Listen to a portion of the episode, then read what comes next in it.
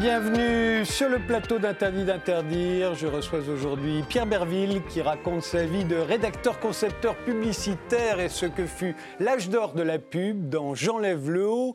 Irina Brouk qui est metteur en scène et directrice du Théâtre national de Nice où vient d'avoir lieu la cinquième édition du festival Shake Nice consacré à Shakespeare. Et Claire Barré qui publie un roman érotique intitulé Chant d'amour. Et l'on commence tout de suite par notre époque vue par nos invités. Qu'est-ce qui caractérise ce début du 21e siècle. Vous répondez en images, à commencer par vous, Pierre Berville. Vous avez choisi euh, cette image-là. Eh ben, bonjour, euh, merci, merci de m'accueillir. Euh, ne voyez là nulle flagornerie. Ben, Je n'ai pas inventé ce magnifique non, slogan. Non, non, on l'attribue à Jean-Yann. Oui, et en fait, ça n'est pas de Jean-Yann. Et vous savez que j'ai cru, moi aussi, longtemps que c'était de Jean-Yann. Mais non, c'est vraiment un slogan de mai 68. Oui, ça, moi, j'en avais le souvenir, et puis j'ai regardé sur Wikipédia, il l'attribue à Jean-Yann. Jean, à Jean comme quoi, il ne faut pas croire tout ce qu'on lit sur Internet. et, et, euh, et, donc j'ai choisi cette image parce que pas simplement par flagornerie. Non, non, vous dites dans votre livre que c'est le plus beau slogan qu'on ait jamais inventé. C'est le plus beau slogan euh, de, de, de, 68. Euh, la publicité moderne est née en 68. Avec, avec les slogans, en fait. Avec les slogans, d'une part, cette espèce de, de, jaillissement de liberté, de fantaisie et d'irrévérence, mais aussi parce que c'est l'année où la publicité euh, est apparue à la télévision. Pour la première fois. Pour la première fois. Donc, euh, donc ça, ça, a été vraiment le, le moment où la publicité a, s'est révélé dans, dans, une forme moderne. Avant, on parlait de réclame. Euh, C'était beaucoup plus convenu, beaucoup moins, beaucoup moins amusant. Et c'est vrai que certains des slogans, euh, comme je, je, le raconte un peu dans le livre, euh, Sous les pavés, la plage, etc., auraient fait des, des titres formidables pour le, des campagnes Club Med de l'époque, par exemple. mais mais il est interdit d'interdire. Malheureusement, qui pour moi était le plus beau et le plus joli, euh, l'époque s'est bien chargée de lui faire la, la peau euh, lentement et sûrement, d'où euh, bravo de, le, de, le bravo de garder le flambeau. Vous, Irina ouais, Notre petite Greta. C'est la jeune fille qui est la, la leader de la, des, des, manifestations en faveur du climat des jeunes lycéens. Absolument. Et je m'identifie bien avec elle parce que, premièrement, quand j'étais petite, je pense que j'étais un peu comme ça, mais moi, je n'avais pas le, le courage. J'étais très timide et très introvertie et je restais dans ma chambre à la campagne, écouter des vieux disques de Judy Garland et rêver euh, des contes de fées. Mais j'étais obsédée par la nature. Ma vie entière, c'était de sortir dans les forêts, les jardins, etc. Donc, c'était vraiment un amour passionné pour la nature qui est resté toute ma vie. Et euh, dès que les problèmes écologiques ont commencé à vraiment euh, sonner fort, euh, je suis rentrée là-dedans pour me rendre compte à quel point euh, on était en train de détruire notre monde. Et j'ai essayé au Théâtre de Nice de faire euh, un festival l'année de la COP 21 qui s'appelait Réveillons-nous, pour qu'on parle de tout ça.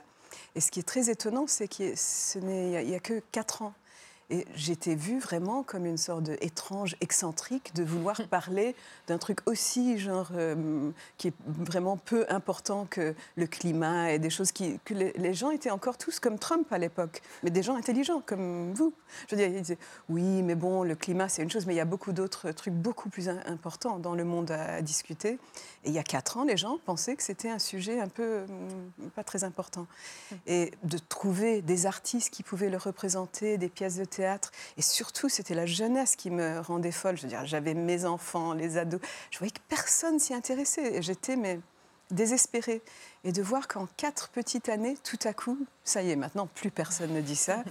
Euh, et que cette jeune a réussi par sa jeunesse à faire ce que moi j'aurais jamais pu faire, mais c'est vraiment euh, une idole formidable. Et en même temps, elle est beaucoup critiquée. Hein. Vous bah, tout, tout, le monde est toujours critiqué, on s'en fout.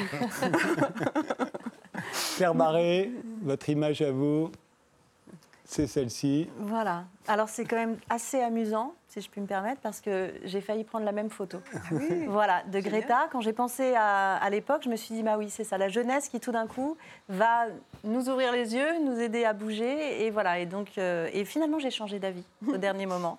Et donc j'ai pris ces, euh, cette campagne euh, où on peut apercevoir donc des, des, des, des représentations du clitoris mmh. d'une manière assez graphique, avec beaucoup d'humour, je trouve.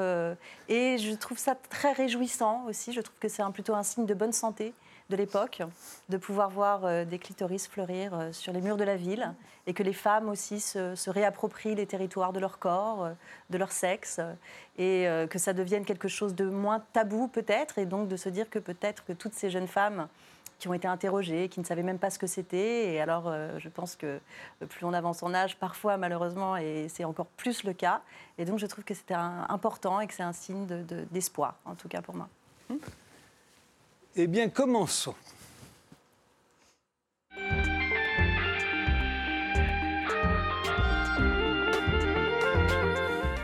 Pierre Berville, euh, vous publiez J'enlève le haut euh, aux éditions euh, Aquilon.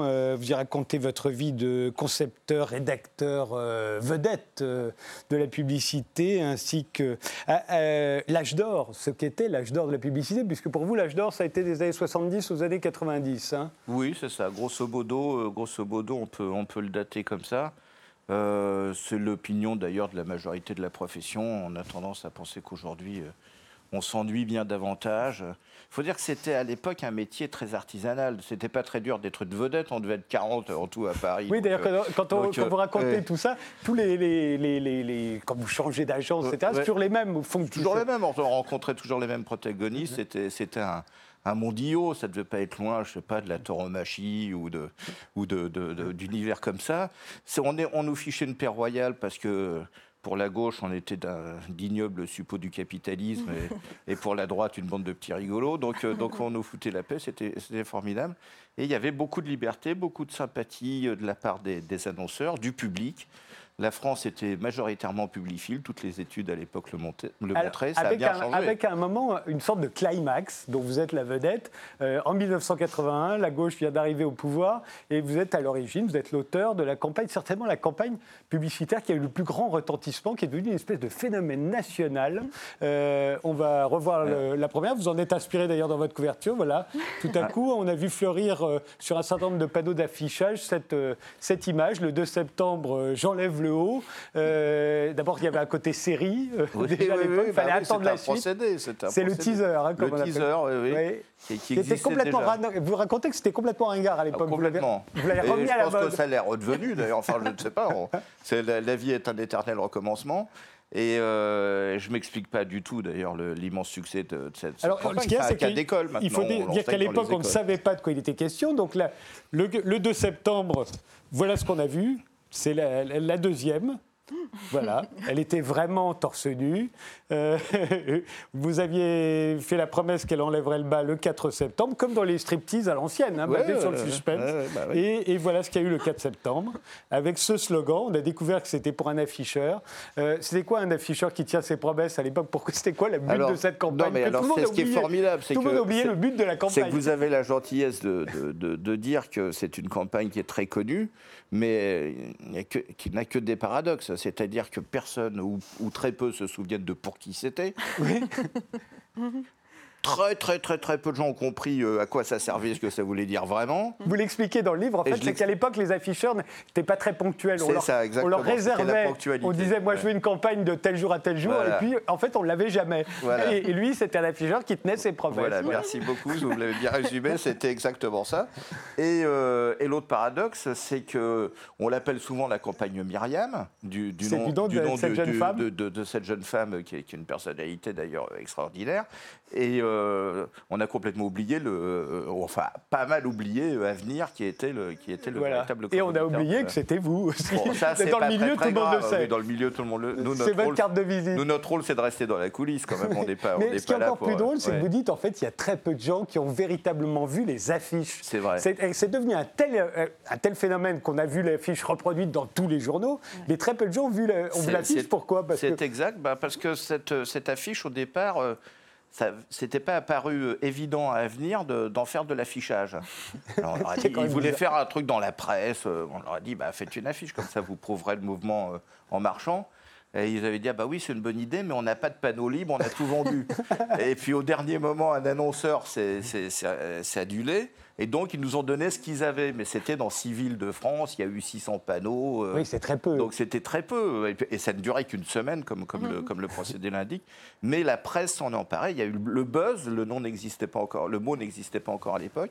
Il y a eu un buzz phénoménal et qui continue d'ailleurs de façon assez. Mais ce qui est très drôle pour moi, c'est vraiment le moment où il y a une espèce de mariage d'amour, effectivement, entre la France et la publicité. Euh, tout à coup, tout ça est très très gai, c'est très libre. Est-ce que c'était osé à l'époque Aujourd'hui, ça paraît anodin et en même temps, on pense que ça ne pourrait plus avoir lieu. Exactement, exactement. Vous avez raison, ça, ça passerait probablement pas. Alors, est-ce que c'était osé? C'était un peu osé parce que la, la, publicité se doit et se devrait encore d'être euh, provocante, voire provocatrice. C'est sa raison d'être, de faire remarquer son propre, son propre discours, en annonçant d'ailleurs que c'est le discours de la publicité, ce qui ne n'était que d'autres formes d'expression n'ont pas toujours. Euh, donc c'était effectivement un peu, il y a eu quelques réactions. Euh, surtout des politiques qui essayaient oui, Yvette Roudy, ministre de la Condition féminine, c'est normal. Aujourd'hui, ce, Serait les, ce seraient les féministes qui seraient en colère. Pas forcément, on ne sait pas, on sait pas. Vous vous souvenez de cette euh, campagne, euh, Claire ah, Oui, oui, tout à fait. Je suis très, très honorée. Elena vous étiez en France euh, Non, vous étiez en Angleterre de, Je pense que je devais être encore peut-être aux États-Unis, mais je, le connais. Je veux c'est rentré dans le subvention universel. Tout à fait. Et alors, vous, racontez bien comment, avant cet âge d'or de la pub, il y avait eu les années 60 qui l'ont préparé. C'est l'arrivée des, agences américaines en France, les celles qui ont inspiré la série Mad Men. Est-ce que, est que Mad Men, euh, ça vous semble réaliste comme série ah bah, Étonnamment. Enfin, il y, a tous les, les, moyens de, de, la narration, les personnages, etc. Mais si on le regarde sous l'angle strictement euh, documentaire, je trouve que c'est une série extrêmement bien documentée. Ce sont ces types-là, en fait, qui arrivent en France avec leur méthode Dans l'anecdote, dans le détail, euh, c'est très proche de, de, de, la réalité qu'on a, a pu découvrir venant des États-Unis et de vivre en France aussi. Il y a aussi l'essor, euh, l'ouverture de la télé à la pub, vous l'avez dit, en 68, et puis, et puis il y a l'essor de la grande distribution qui va beaucoup favoriser l'imagination en publicité. Alors ça, c'est pas ce qui a favorisé l'imagination en publicité, mais ça m'étonnait aussi. non, si, mais ça a favorisé l'imagination en termes de, produits, c'est-à-dire qu'il y a tout un tas de produits qui sont arrivés des, des États-Unis, en particulier.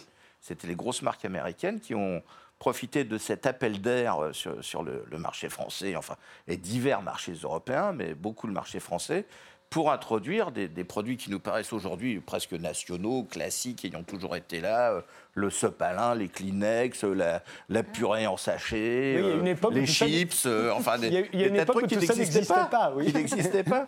Et donc il a bien fallu, euh, alors que les, les 30 glorieuses économiques étaient déjà passées, mais quand même, sur la grande consommation, il a, bien fallu annoncer au public que ces produits-là existaient et, de Alors vous, quand vous arrivez sur le marché, vous êtes très jeune dans les, dans les années 70, et on voit bien il y a l'opposition entre les vieux et les jeunes. Hein. et à l'époque, le clivage entre les générations était encore très fort. Euh, et puis il y a les nouveaux créatifs. À un moment, il y a un de vos patrons qui vous dit, mais vous, les nouveaux créatifs, vous croyez en quoi? Et vous lui répondez, la subjectivité radicale. et, et, au fond, ça, c'est un vrai clivage à l'époque. Parce que face à la subjectivité radicale, il y a l'objectivité du produit, normalement. C'était ça la, la réclame ou la publicité Oui, oui, mais enfin, bon, euh, on, vendait du rêve avec les avantages et les inconvénients que ça a. Et le rêve, il fallait bien aller le puiser au fond de nous-mêmes. Une des définitions de la créativité, c'est quand même celle-là, c'est d'aller, euh, c'est d'être une expression de soi-même. Il n'y a, pas, a pas tellement de règles pour ça. Mais ça, c'est l'expression de l'art. Mais on n'est pas obligé de penser que ça peut fonctionner avec la publicité. Ah oui, non, mais je n'ai pas dit que la publicité est un art. Ou alors, si c'est un art, c'est un art appliqué. Hein. mais, mais, euh, mais non, je crois que c'est la définition de la créativité tout court. Qu'on va chercher des idées, qu'on veut, veut, que ces idées trouvent un certain écho, il faut mettre quand même de la sincérité, il faut rentrer dedans, quel que soit après le champ d'expression. Il y, a, un bon exemple, c'est la, publicité Samsonite que vous avez faite. Là, on voit bien ce que c'était la pub à l'époque, c'est le produit. On vous colle le produit au milieu, et puis en gros, il y a la page blanche autour, et il va falloir remplir.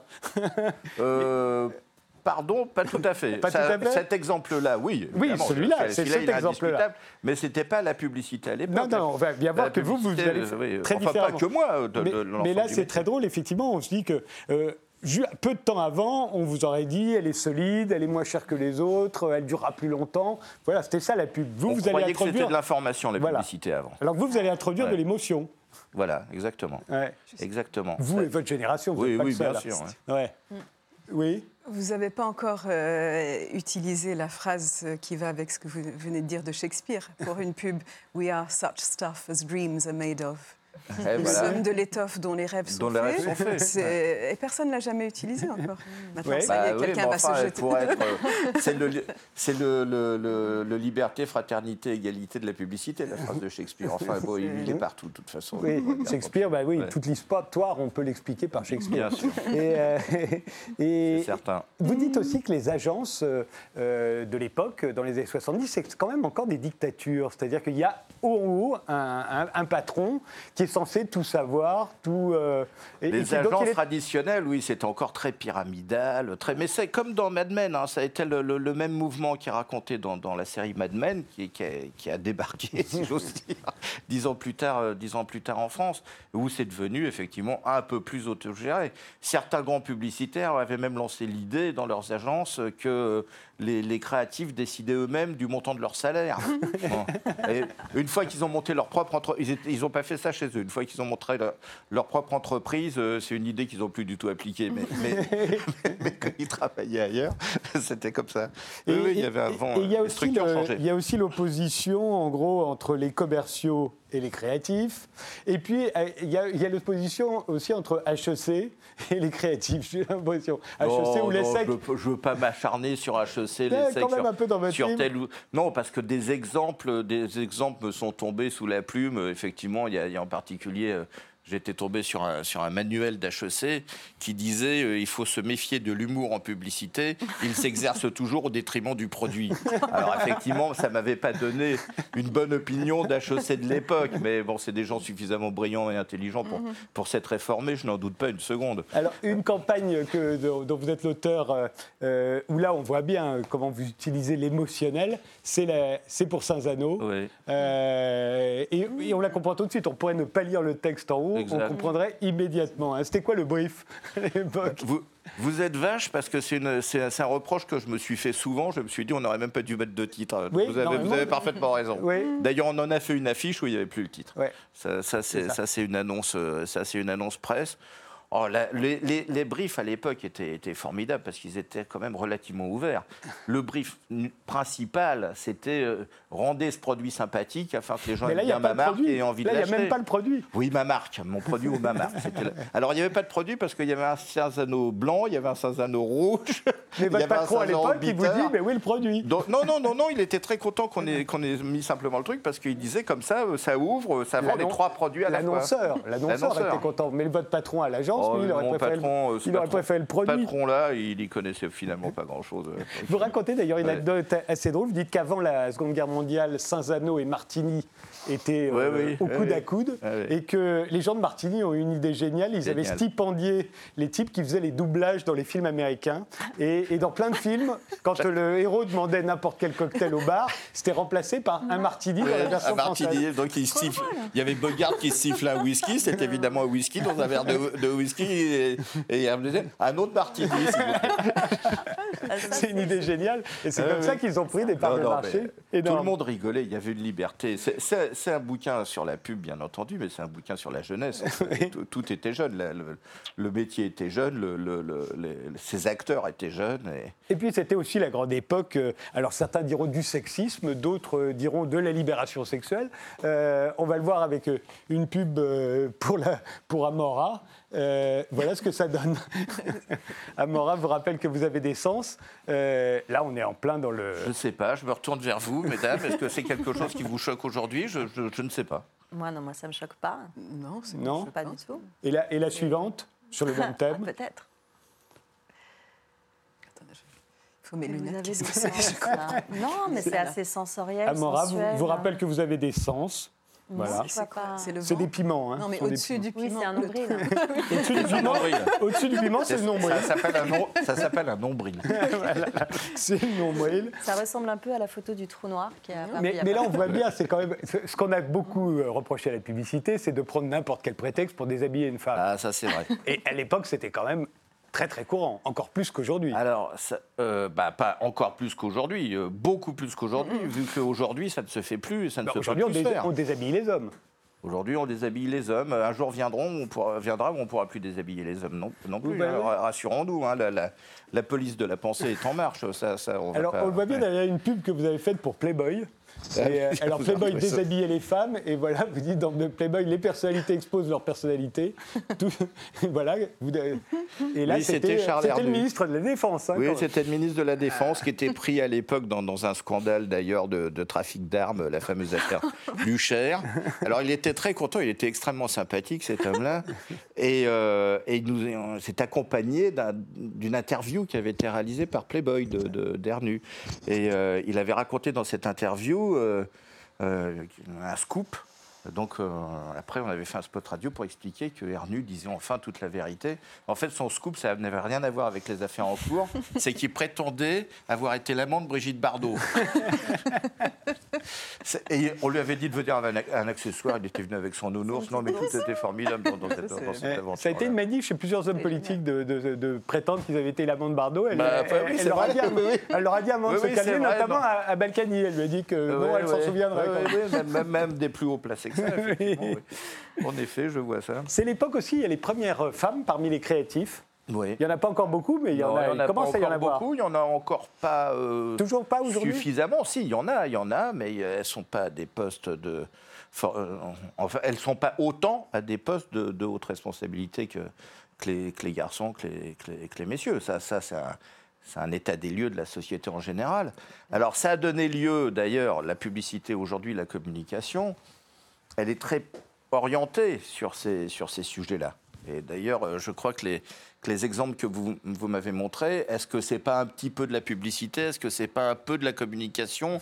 L'image du clitoris, euh, Ah, si, il y a un slogan, il y, a- il y a un titre, il y a un visuel intrigant et accrocheur. C'est le, c'est même, c'est le même. euh, Ça interpelle, c'est le en même fait. métier. Bien sûr, c'est et euh, et l'utili- l'utilisation des réseaux sociaux par la, par la fameuse petite fille, euh, euh, s'est montrée très, très astucieux, très efficace, etc.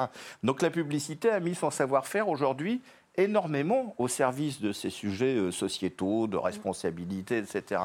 Ce qui pour moi est une excellente chose et une chose abominable, à vrai dire. Euh, C'est une excellente chose parce que ces, mé- ces- ces sujets-là méritent évidemment d'être euh, défendus, protégés, exprimés, etc. C'est abominable parce que c'est accompagné. Alors, je ne parle pas de de deux exemples que vous avez donnés, mais bien souvent, c'est accompagné d'une espèce de prêchi-prêcha, d'une espèce de tonalité de euh, donne- donneuse de leçons. Et n'oublions pas que la publicité, dans une grande partie en tout cas de sa, de sa vocation, euh, c'est quelque chose qui, qui- qui est là pour promouvoir des marques et vendre des produits, vendre des services, euh, vendre. Des... C'est pas c'est pas limité à la seule chose. euh, sociétale. Et donc, euh, mais au nom de ça, tout passe au sas, tout passe au filtre de ce, bon, on va dire, euh, politiquement correct. Faute, enfin, vous avez fait une émission sur le politiquement correct. Il y a pas longtemps. le terme s'est fait euh, massacrer, mais enfin, bon, je trouve pas de meilleur terme. Ou de la police de la pensée, ce qui est encore plus, plus, plus violent. Mais euh, donc maintenant, on est en train de regarder pour vendre des yaourts, pour vendre des automobiles, et tout au crible de, au crible Bah, de, de- de regardez, cette. on, cette, euh, revient euh, à, à cette époque. euh, adieu pétard. euh, c'est un Oui. slogan dont je me souviens encore. Je me souvenais plus que c'était pour une, une ligne de canapé. Adieu c'est pétard, bonjour cigare. C'est quelle époque ça vous vous Alors ça, c'est juste après, c'est les années 90 où il y avait un embourgeoisement général de la société française et où Ling Roset était venu nous voir en nous disant... euh, euh, écoutez, on est embêtés parce que nous, on a fait des choses très disruptives dans le domaine de la- de- de l'architecture intérieure. euh, et puis aujourd'hui, on voit que notre clientèle vieillit, sont bourgeoises. C'est les 68 arts qui Euh, veulent des bons les, canapés. et. Les 68 arts veulent, veulent être bien assis. Euh, et, et donc, euh, mais ils étaient gonflés. C'était une entreprise familiale. Ça aussi, ça a été un des changements. Ouais. C'est-à-dire quand les annonceurs, les décideurs de la publicité étaient des gens avec qui on pouvait parler, avec qui on pouvait échanger, c'était des gens généralement cultivés, amusants, intéressés par, par, par- par une certaine prise de risque, des entrepreneurs, on pouvait faire des choses comme ça. Eux, ils ont rigolé tout de suite. Ils ont dit ah ouais, formidable et tout. Bon, pourvu qu'on se fasse interdire, ça fera encore plus de pubs. Ça n'a même pas été le cas. C'était sorti dans l'IB, je crois. Et euh, ça traduisait bien leur, leur problématique. On mettait les, on mettait les Une, 68 une ans dernière euh, pour l'Armagnac. euh, Euh, celle-ci, elle est très très drôle. Franchement, trouvez-vous que nous avons des têtes d'industriels? Là, on est vraiment dans le... Dans le et, ce qui est très amusant, c'est qu'ils sont un peu rouges tous. Et, à ce titre, là deux, c'est plein. Ah oui, ils ont râlé, ils ont râlé. Ils s'en sont pris au photographe, à l'agence, à la photogravure, en disant, on est trop rouge, il y, a, une mauvaise... la photo est ratée. Alors on, leur a sorti les photos. En fait, pour les détendre, on, avait fait la photo après le déjeuner. Et, euh, c'est les vrais, hein, c'est les, vrais ah, types. C'est les vrais, c'est les, vrais types qui faisaient C'était nos clients, c'était nos clients. Euh, et, leurs femmes n'étaient pas très contentes oui, enfin... en voyant leur bouille.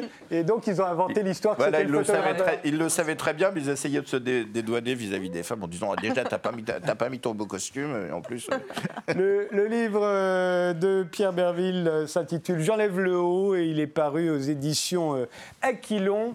On fait une pause, on se retrouve juste après.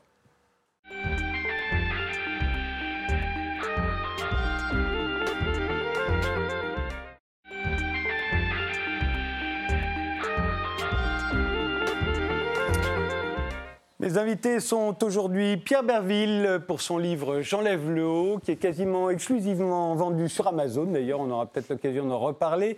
Claire Barré pour son roman érotique Chant d'amour. Et Irina Brouk, qui est metteur en scène, directrice depuis 2014 du Théâtre national de Nice, où vient d'avoir lieu la cinquième édition du festival Shake Nice, consacré à Shakespeare. Euh, il n'y avait pas de festival Shakespeare en France avant celui-ci? Je pense qu'il y en a quelques-uns euh, des, petits, je ne veux pas insulter ceux qui existent déjà, mais il n'y avait pas de gros festival. On vous considère, Irina Bouk, comme l'ambassadrice de Shakespeare en France. C'est vrai qu'au fond, on connaît très très mal Shakespeare. Euh, j'ai l'impression que c'est parce qu'on a Molière, et qu'au fond, Molière a pris toute la place.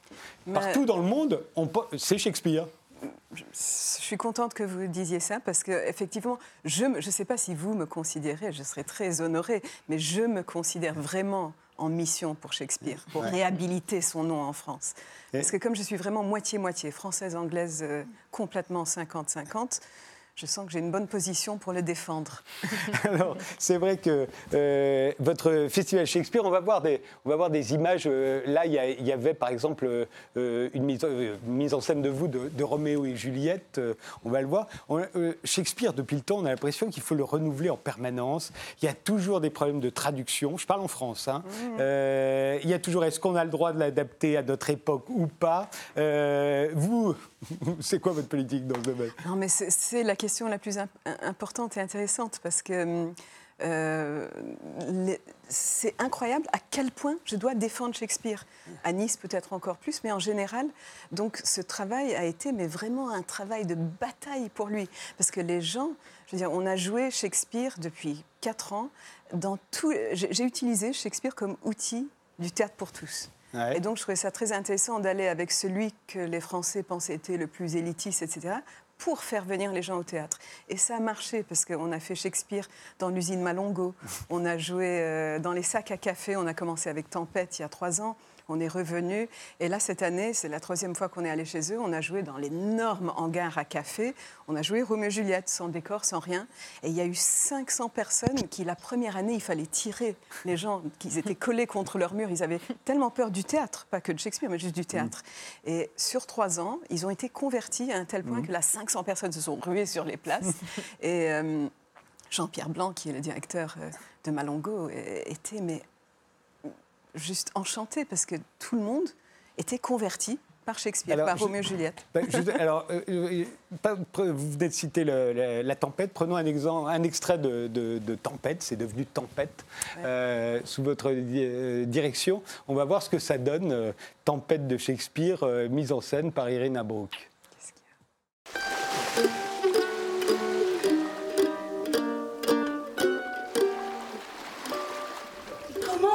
Sur cette île Ton père était le roi de la pasta. Mais la passion de Prospero pour les sciences secrètes le rendit étranger à son restaurant. Alors, Antonio en profita pour remanier à son avantage les employés.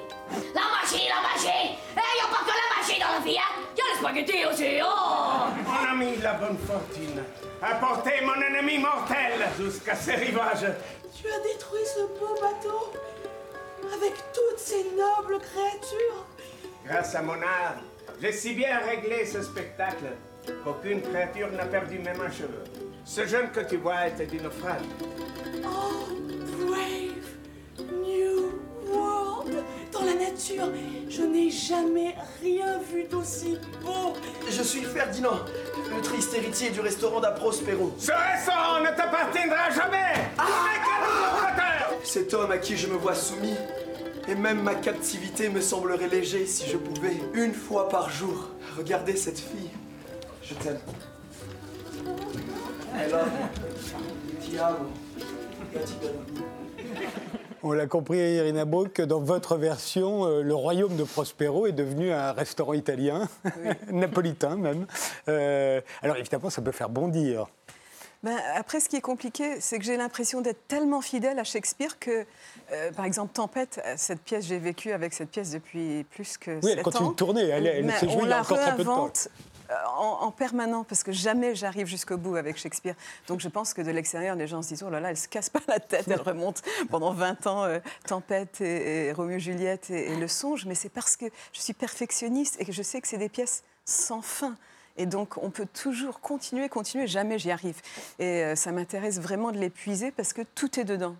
Vous, les raccourcissez aussi très souvent. hein. Votre version de Roméo et Juliette faisait 1h40. C'est une pièce interminable no- normalement. Mais là, c'est là où je me sens vraiment euh, missionnaire pour Shakespeare, parce que, euh, par exemple, Roméo et Juliette, je dois expliquer au, au public souvent avant, quand je peux avoir des rencontres et des choses, ils, disent mais c'est une adaptation, tout est moderne. Je dis pas du tout. Dans Roméo et Juliette, il y a toute la partie. Shakespeare, il jonglait tout le temps avec son public. Il avait le Globe Théâtre. Le Globe Théâtre, il y avait les personnes qui payaient un centime pour être en bas debout pendant trois heures. Donc eux, c'était le peuple, il fallait pas les ennuyer. Donc il y avait des blagues et des gags à gogo, tout le temps, tout le temps, tout le temps, parce que ils étaient debout à manger des côtes de porc, à se mettre des trucs dans la, à s'embrasser, des, Des des poignarder, piquer euh, l'argent du voisin, Ah oui. s'embrasser. euh, C'était vraiment populaire, c'était pas du tout chic. Et euh, au premier étage, il y avait les gens plus riches assis en loge. Et donc, Shakespeare, c'était le plus populaire des auteurs parce qu'il fallait que ces gens au ne s'ennuient pas. Donc, c'est impossible. Si on voit juste la forme du théâtre, on peut plus. D'ailleurs, Roméo et Juliette, toute la première partie est très drôle. toute la première partie, mais ce qui est génial, c'est que ça va tout le temps de l'un à l'autre. C'est jamais en continu. Donc, parce qu'il voulait jamais que personne ne s'ennuie et parte. Donc, gros, grosse scène de clown, de gag, de blague, et puis tout à coup, la poésie la plus sublime du monde. Et là, tout le monde est content. Et, ah, et puis tout de suite, ça revient au clown, ça revient au gag. Deuxième moitié de Roméo et Juliette, c'est difficile parce que ça sombre dans la tragédie. Mais ce que j'avais pas réalisé jusqu'à euh, ces, ces dernières semaines de l'avoir monté, c'est qu'en fait, la nourrice qui est dans les scènes les plus tragiques possibles de la deuxième moitié, eh ben, elle fait rire à l'intérieur des scènes tragiques. Et ça, j'ai entendu. C'est c'est comme, c'est vraiment magique parce que pour la première fois en remontant la pièce cette fois-ci, il y a des moments où j'ai vraiment entendu les Élisabétains et le- le- la période du globe. J'ai entendu euh, comment ils auraient réagi à l'époque. Et je me dis, ah, mais c'était ça son truc. C'est que même dans une scène tragique, longue, triste, tout à coup, la nourrice fait un sort de one-line euh, comique. euh, et tout le monde hurle de rire dans le public. Et, et après, ils peuvent revenir dans le tragique. Vous, avez dit que Roméo et Juliette et Le Songe d'une nuit d'été, c'était les deux clés pour entrer dans, dans le monde de Shakespeare. Pourquoi ces deux-là? Parce que c'est les deux Qui étaient- Les deux étaient d'ailleurs au programme de cette euh, cinquième édition. Oui, mais c'est les deux pièces les plus universelles, accessibles. Euh, le songe d'une nuit d'été dans tous les pays anglo-saxons, c'est la première pièce qu'on emmène. euh, On emmène les enfants voir le songe, euh, les enfants d'école, etc. Ils sont tous obligés de voir le songe d'une nuit d'été. Donc c'est vrai que moi, c'est la première pièce que j'ai vue. Et là, vous en avez fait une version une heure. J'ai fait une version une heure parce qu'à l'intérieur de tous ces merveilleux acteurs, j'ai une petite compagnie qui s'appelle Les Éclaireurs, que j'ai formée à Nice pendant les quatre dernières années. Et euh, le but, c'est qu'on ait les éclaireurs missionnaires Shakespeare. Et euh, donc, j'ai remonté totalement un autre songe, parce que j'ai fait un songe il y a un moment avec sept hommes qui jouaient Ouais. tout. Et là, je l'ai monté avec les quatre jeunes, avec les filles en filles, les garçons en garçons. Et euh, on est juste au début d'une nouvelle aventure, Dream. Et donc, Dream, c'est une adaptation parce que c'est une heure au lieu de trois.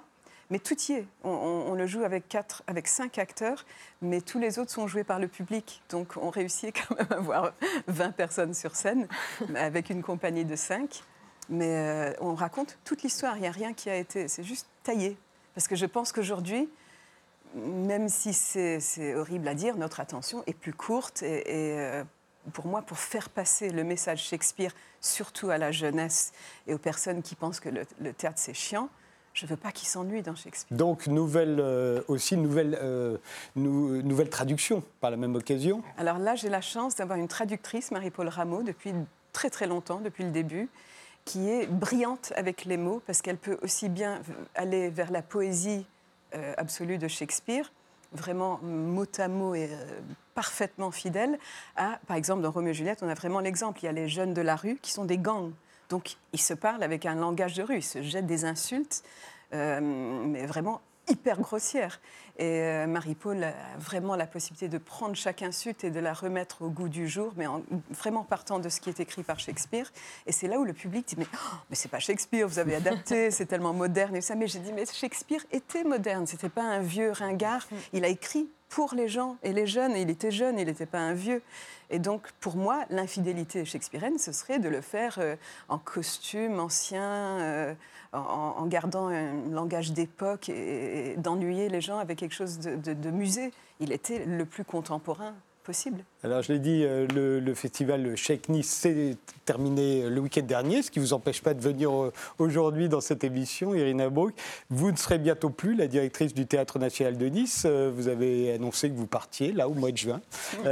donc, après, alors, vous savez ce que vous allez faire après D'abord, est-ce que ces pièces, on va les voir quelque part donc, c'est une histoire un peu compliquée parce que j'ai encore parlé à personne. Donc, ça, c'est un peu euh, polémique peut-être. Mais en fait, non, je, pars. J'ai décidé de partir parce que pour moi, euh, le, timing officiel et mon timing personnel ne coïncident pas entièrement. Pour moi, cinq ans à faire ce que j'ai fait, c'est énorme.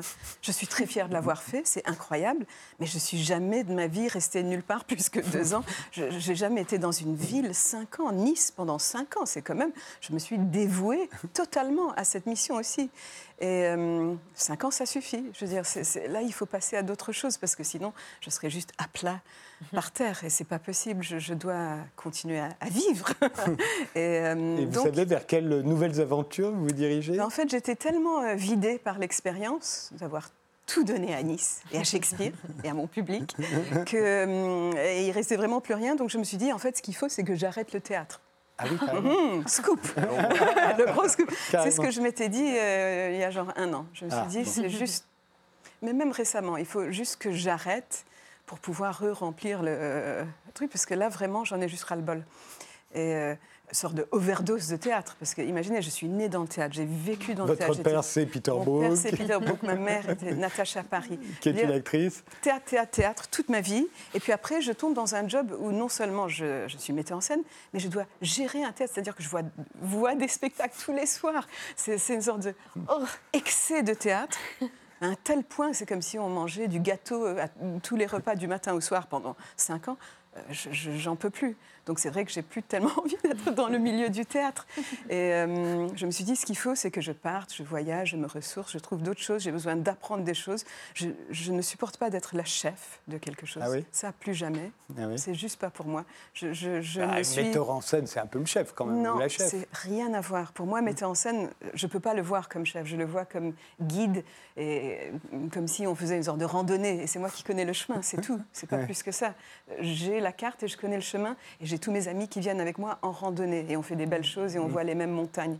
Euh, en tant que chef et pyramidal, pour moi, c'est un truc qui est mm. juste euh, pas possible. La, pyramide, je ne peux pas. Je ne peux pas. Je, me suis rendu compte que vraiment, c'est quelque chose qui me rebute à un point. Euh, je veux dire, quand les gens me disent Oh, boss, madame, oh, il y a une sorte de réaction physique mm, presque nauséeuse, je peux pas. Mm. Donc, le moment est venu où je peux redevenir juste une personne normale, sans, couronne, sans chapeau de chef. Et ça, c'est très important. Et donc, je voulais pouvoir apprendre des choses, juste être une personne de nouveau, sans une sorte de couronne de chef. Et euh, je me suis dit, là, quand je vais quitter Nice, je vais tout arrêter, sauf, j'ai fait une parenthèse, parce que quand même, je me suis rendu compte que je ne pouvais pas arrêter Shakespeare. dans le contrat, je dis, je dis, j'arrête la mise en scène, j'arrête le théâtre, sauf Shakespeare. Et Shakespeare, je, vais juste parce que hum, à l'époque, je commençais à travailler sur ce Roméo et Juliette et euh, le Dream, mais le but c'était d'en faire des petits spectacles pédagogiques pour les ados à Nice et rien d'autre. Ça allait jamais sortir. C'était juste entre nous pour leur apprendre ce que c'était euh, les pièces raconter simplement. Donc je me suis dit, quand je partirai de Nice, j'aurai une petite compagnie, on repartira sur les routes, on fera des tout petites productions pour là où on en a besoin. Parce que ça, c'est la seule chose qui m'intéresse, c'est d'être utile par le théâtre et que ça amène quelque chose d'humain et d'utile. Donc, je dis bon. Et puis après, euh, ce sera juste une toute petite chose. Et, et, sinon, je vais aller me ressourcer et chercher d'autres formes d'expression, apprendre la vidéo, le cinéma, je sais pas, plein de choses. La pub. La pub. je pense pas. Et, donc, euh, voilà, le problème, c'est que depuis deux mois, ces deux pièces-là commencent à jouer. Et il y a un sort de engouement euh, dithyrambique auquel je ne m'attendais pas. Et c'est vrai que le Roméo et Juliette est, est pas mal. Et, euh, et, puis le songe aussi, on l'a joué hier, euh, à, on l'a joué à Vincennes, complètement euh, ouais. sans en parler à personne parce que je n'y croyais pas encore. Et c'était, mais c'était un énorme succès. Donc maintenant, je me dis, c'est dommage de ne pas jouer les pièces. Alors, ben voilà, il faut guetter pour voir quand est-ce que vont se jouer ces deux pièces. Euh, le Roméo et Juliette de d'Irina Brook et, et, et, son Songe d'une nuit d'été. Euh, voilà.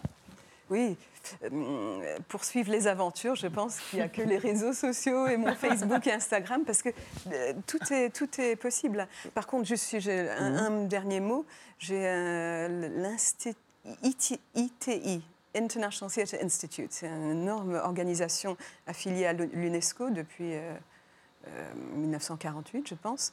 Et la partie française vient juste d'être remise en route avec deux messieurs extraordinaires qui m'ont contacté pour être la, je sais pas, ambassadrice, marraine, directrice artistique, etc., de ce euh, international euh, centre de, théâtre international. Et moi, ce qui me plaît là-dedans, c'est que le but, c'est euh, la culture pour la paix entre les peuples et mmh. l'amitié. Mmh. Je sais que c'est peut-être un peu gnangnan, mais c'est la seule chose qui m'intéresse. Je suis désolée, je suis comme ça. Et de pouvoir faire du théâtre pour la paix et l'amitié mmh. mondiale, alors ça aussi, je vais le mettre dans les parenthèses, j'arrête pas le théâtre, si je peux faire ça, ça vaut le coup. Bon, donc les prochaines aventures théâtrales d'Irina Brook, c'est Entre la paix et Shakespeare. Voilà, qui vont très bien ensemble. C'est la même chose.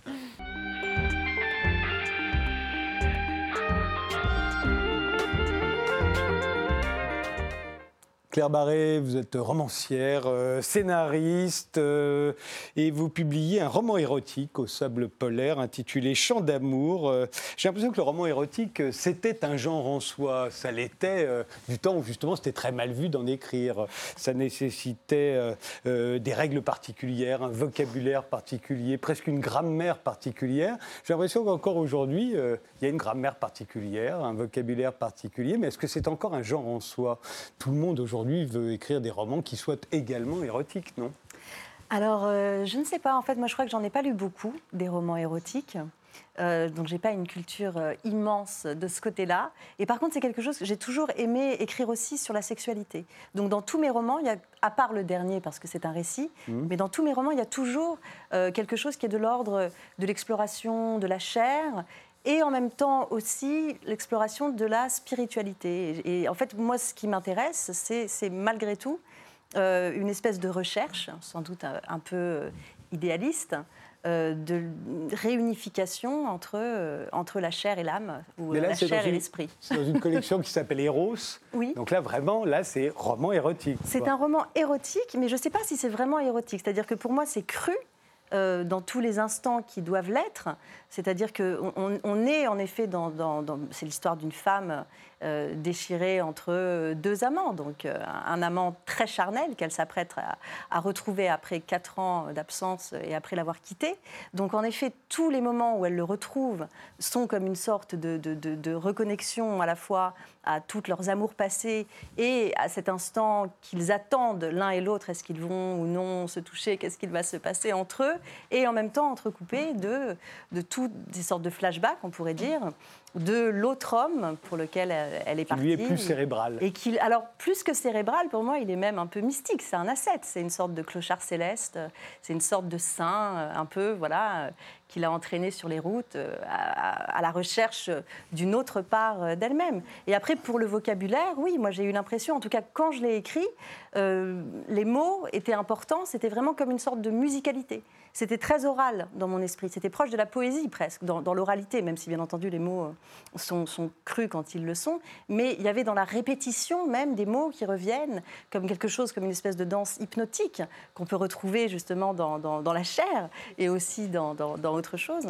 Et donc les mots étaient là vraiment pour provoquer aussi sensoriellement quelque chose chez le lecteur et aussi chez les personnages.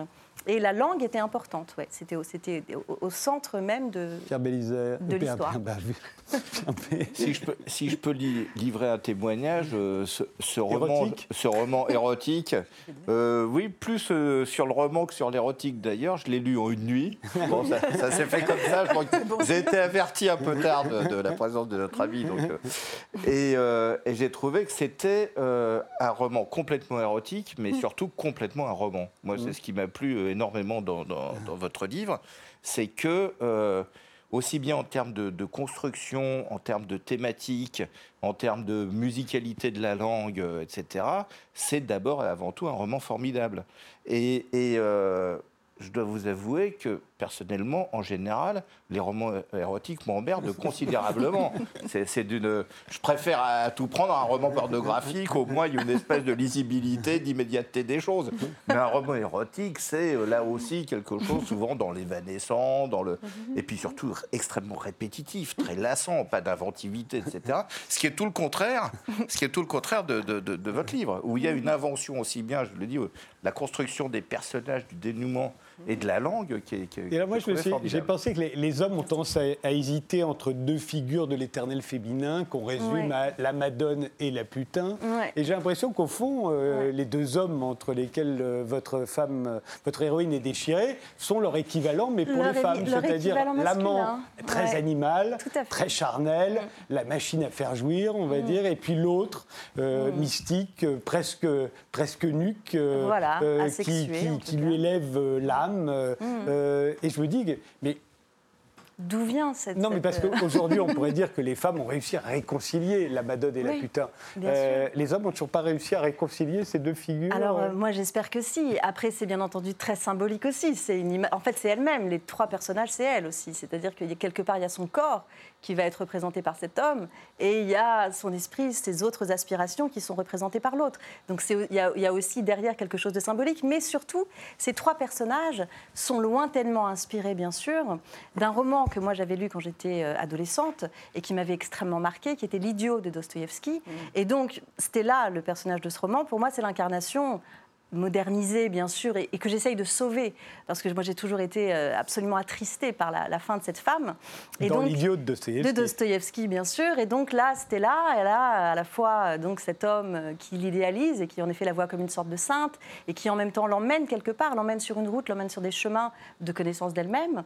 Et dans le roman de Dostoevsky, Rogojine, qui est en effet voilà, quelqu'un de plus animal, qui veut la posséder, qui veut la dévorer, et qui l'adore, mais trop, et qui la met aussi sur un piédestal alors qu'elle voudrait être vue euh, comme une égale. Et après, oui, alors ça, ce sont vraiment sans doute euh, mes fantasmes masculins à moi. Je pense que chacun a les siens. L'idée étant, bien entendu, qu'on euh, on cherche ça dans un seul corps. Alors, votre Stella, vous, n'est pas du tout une Madone. Hein. Vous dites qu'elle est hantée par ses amants, par les hommes innombrables, dites-vous, qui ont posé leurs mains sur elle. Est-ce que ça fait d'elle euh, une putain pour autant? Alors, euh, je pense que non. Pas pour moi, en tout cas. Non, c'est une femme qui est libre. Mais c'est une femme qui peut tout à fait accepter, selon l'homme qui est en face d'elle, euh, d'être, s'il a besoin de la voir comme une putain, il peut la voir comme une putain. Et s'il a besoin de la voir comme autre chose, pourquoi pas? Elle a plusieurs facettes. Et en fait, elle, elle, elle essaye de se libérer des injonctions qu'on lui donne de part et d'autre. Justement, les deux voudraient la voir libre d'ailleurs, hein, euh, ces deux amants, mais est-ce que c'est la même liberté euh, qu'ils ont dans la tête chacun? Non, je pense qu'ils ont tous euh, une vision de leur propre liberté qu'ils vont essayer de lui offrir à elle. Et elle, euh, je la vois plus comme une danseuse, justement, qui, qui se libère sans arrêt de chaque euh, liberté et de chaque libération. On voit bien que c'est un livre écrit par une femme parce que l'érotisme féminin sait apprécier la laideur. Et elle, elle-même fait l'éloge de la laideur, des amants très laids, même voire repoussants. alors que les hommes, très souvent, idéalisent mm. les femmes dans, les, dans leur érotisme à eux. Je pense que les femmes euh, ont, une manière sans doute de voir euh, la chair et de voir euh, l'autre avec peut-être une bienveillance supplémentaire. Vous avez remarqué ça, euh, Irina Brock aussi? Non, non, c'est très intéressant. Ça, me donne surtout très envie de lire le livre au plus vite. Je vais me ruer dessus. Et alors, il y en a un qui dit aussi euh, qu'il y a une différence entre ceux qui sont nés d'une mère amoureuse de leur père. Euh, ça en fait les, les, enfants chéris de la Terre. Mhm. Euh, ils sont différents des enfants qui sont nés d'un couple qui n'était pas amoureux. Alors, Vous l'avez constaté, ça, ou c'est une C'est pas quelque chose que, que j'ai constaté, mais c'est quelque chose où on se dit qu'en fait, finalement, euh, le moment où un enfant va, va, va, va, être, créé, ou en tout cas, on est à peu près sûr qu'il y a eu au moins un orgasme qui sera celui du père. Et pour moi, dans mon esprit, euh, l'idée que deux orgasmes se soient rencontrés est plus intéressant et plus enrichissant, et en tout cas va donner plus de force peut-être mais là, vous parlez de plaisir, vous ne parlez pas forcément d'amour entre alors, les deux. Euh, là, je parle, euh, Oui, alors là, je parle d'orgasme, de plaisir, de quelque chose en tout cas de, de, de, de, transcendant, de quelque chose qui tout d'un coup va créer une étincelle, une énergie particulière. Et on les reconnaîtrait ensuite ceux qui ont euh, bénéficié de cette étincelle quand ils grandissent. je n'en suis pas sûre, mais j'aime le croire. on a envie de le croire. voilà. Qu'est-ce que vous en pensez, Irina Bouk Je suis très intéressée par le mot étincelle. Je pense qu'il y a. Hum, ça, c'est toute une autre conversation, mais je pense qu'il y a des personnes qui ont la chance d'avoir cette étincelle tout le temps. Tout le monde a une étincelle, mais je pense que c'est pour ça que nous, artistes, on a besoin de vraiment euh, faire ce qu'on fait, parce que euh, si on peut raviver l'étincelle, c'est vraiment ce qui est le plus important. Chant d'amour, hein, euh, c'est un roman de Claire Barré qui est paru au Sable Polaire. Je vous remercie tous les trois d'avoir participé à cette émission. Merci à vous. J'enlève le haut de Pierre Berville, c'est chez Aquilon et c'est essentiellement vendu chez Amazon. On n'a pas le temps de dire pourquoi, mais vous nous le direz une prochaine fois.